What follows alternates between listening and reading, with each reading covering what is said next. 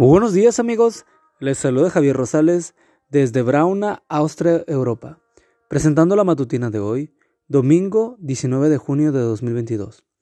La matutina de jóvenes ya por título, El Dios que escucha. La cita bíblica nos dice, acepta mi oración, atiende a mi plegaria. Salmos 88.2. Junto con su esposa llegaron al centro comercial y se dirigieron al cajero automático para retirar dinero.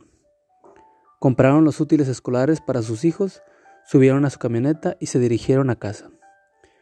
Cuando llegaron a la residencia, tocaban para que les abrieran y fue en ese momento cuando apareció un individuo que, revólver en mano, le pidió el bolso a la esposa y la golpeó en la cara. Cuando su esposo la vio sangrando, le dijo que entregara el bolso y no opusiera resistencia. Entonces, el delincuente le apuntó a él y le propinó dos disparos. Ella comenzó a gritar pidiendo auxilio y uno de los vecinos hizo varios disparos al aire, lo que obligó a los delincuentes a huir. De inmediato la gente vino a auxiliarlos y lo llevaron de emergencia a la clínica. Allí fue sometido a una primera intervención y lo conectaron a un respirador artificial. Cuando despertó de su última cirugía, los médicos le dijeron que no volvería a caminar. Pero él, que es una persona muy emprendedora y con gran resolución, se propuso caminar nuevamente. Se sometió a, sesiones de terapias intensivas y logró dejar de usar la silla de ruedas. Después de dos años de haber sido agredido, fue caminando a la cárcel para saludar y perdonar a la persona que le disparó. Lo perdonó y prometió ayudarlo, si estaba dispuesto a abandonar la vida delictiva. Hace poco le dijo a un periodista que este incidente lo ayudó a encontrarse con Dios. Él me dio una nueva oportunidad de vivir, comenta agradecido. Dios escuchó la plegaria de este buen hombre.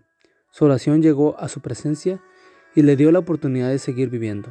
Elena G. de Guay escribió, Vivimos en el periodo más solemne de la historia de este mundo.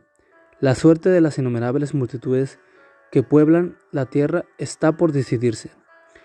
Necesitamos humillarnos ante el Señor, ayunar, orar y meditar mucho en su palabra.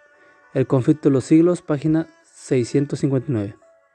Y tú y yo no tenemos que estar al borde de la muerte para experimentar la gracia salvadora de Cristo Jesús.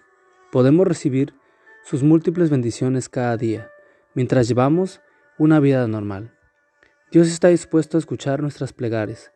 Hoy te invito a presentar tu caso, así como las necesidades de tus seres queridos, verás que Él te contestará. Amigo y amiga, recuerda que Cristo viene pronto y debemos de prepararnos y debemos ayudar a otros también para que se preparen, porque recuerda que el cielo no será el mismo si tú no estás allí.